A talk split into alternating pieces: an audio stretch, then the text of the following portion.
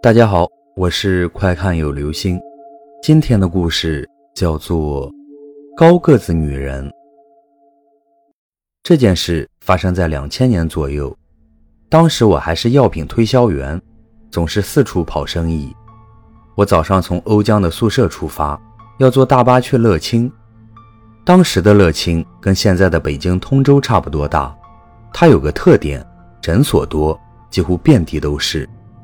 送完了第一批货，我从诊所里出来，迎面来了一个女人，她的年龄大概在四十岁上下，个子很高，差不多有一米九，瘦得像根牙签，骨节与青筋都透过皮肤凸了出来，那不像是人的身体，倒像是来自洪荒时期的某种生物。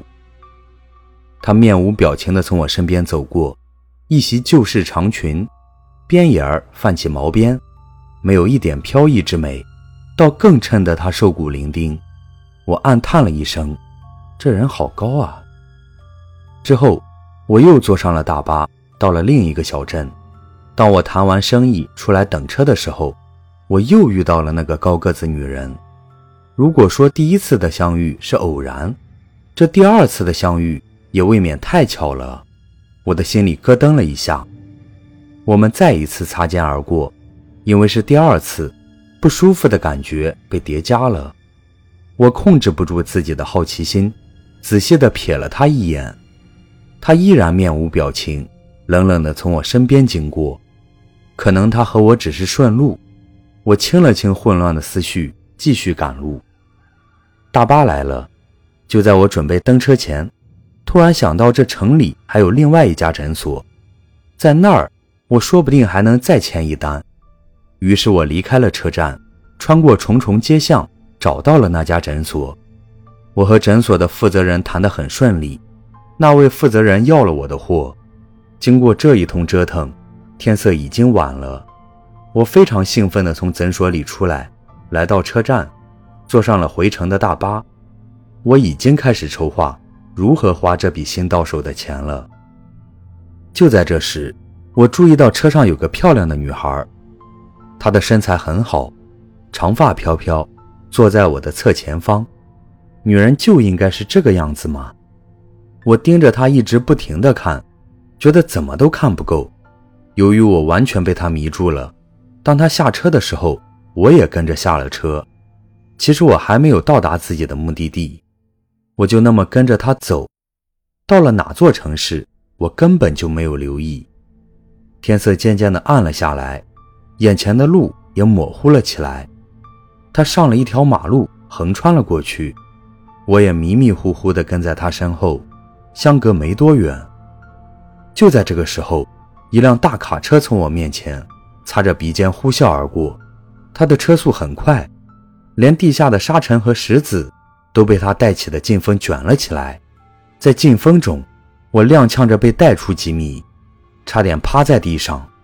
色眯眯的念头早就飞到了九霄云外，我被吓醒了。等我再抬头看的时候，那长发飘飘的姑娘早就没了踪影。从死亡线上突然跳回到现实，我还是有些不适应。我打量着周围，愣了很久，心想：这是什么地方？我本来又该去什么地方？我额头冒汗，好半天才完全清醒过来。又花了好几分钟，我总算辨明了方向，便匆匆忙忙沿着原路往车站跑去。就在这个时候，我第三次见到了那个女人，高高的个儿，从对面直愣愣的过来。她身上依然是那古怪的打扮，她脸上依然带着那古板的表情，她前进的动作依然是那么僵硬。我感觉自己的神经又重新紧绷了起来，一股寒意从脚底升起。顺着骨节爬到了全身各处，为什么？为什么我又会在这个地方重新碰到这个女人？由于天色暗淡，我看不清她的表情。她似乎保持着匀称的速度，走路的时候似乎连肩也没有摇晃，膝盖也不弯曲，那感觉简直就像，像是一个傀儡，或者机器人。她在跟踪我吗？这一切恍惚的经历跟他有关吗？短短的十来个小时，在数个小镇之间穿梭，我竟然遇上了他三次，而且每次都是擦肩而过。他不慌不忙地向这边走来，保持着他那古怪的姿势。我忽然发现自己在后退，不知不觉中，我已经退了好几步。然而，他终于逼了过来，那看似呆板的脚步，竟然如此之快。只不过，我觉得他膝盖弯曲的幅度很小，而且最重要的是，他的脚似乎并没有与地面接触。只不过因为他穿着长裙，我无法确认这一点。当他来到我面前的时候，我屏住了呼吸。他停了下来，转过脸，似乎在看着我。在同一时刻，我也看着他。他五官僵直，皮肤苍白。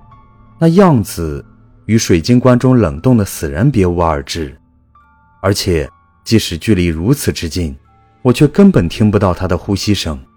他似乎根本不需要呼吸。忽然之间，我感觉到了一股强烈的压迫感，我想把头转开，但根本就做不到。接着，我的意识就暂时停止了。我不知道他对我做了什么，甚至不知道他是何时离开我的。当我完全清醒过来的时候，我已经坐在了大巴上。车窗外夜色朦胧，昏暗的车灯延伸向远方。坐在我周围的人神色木然。我问他们我是如何上来的，他们用不解的眼神望着我，仿佛我是个疯子。至今，我偶尔还能再看到他那冰冷麻木的脸。与他的三次面对面的相遇，让我有种迷失在时空里的感觉。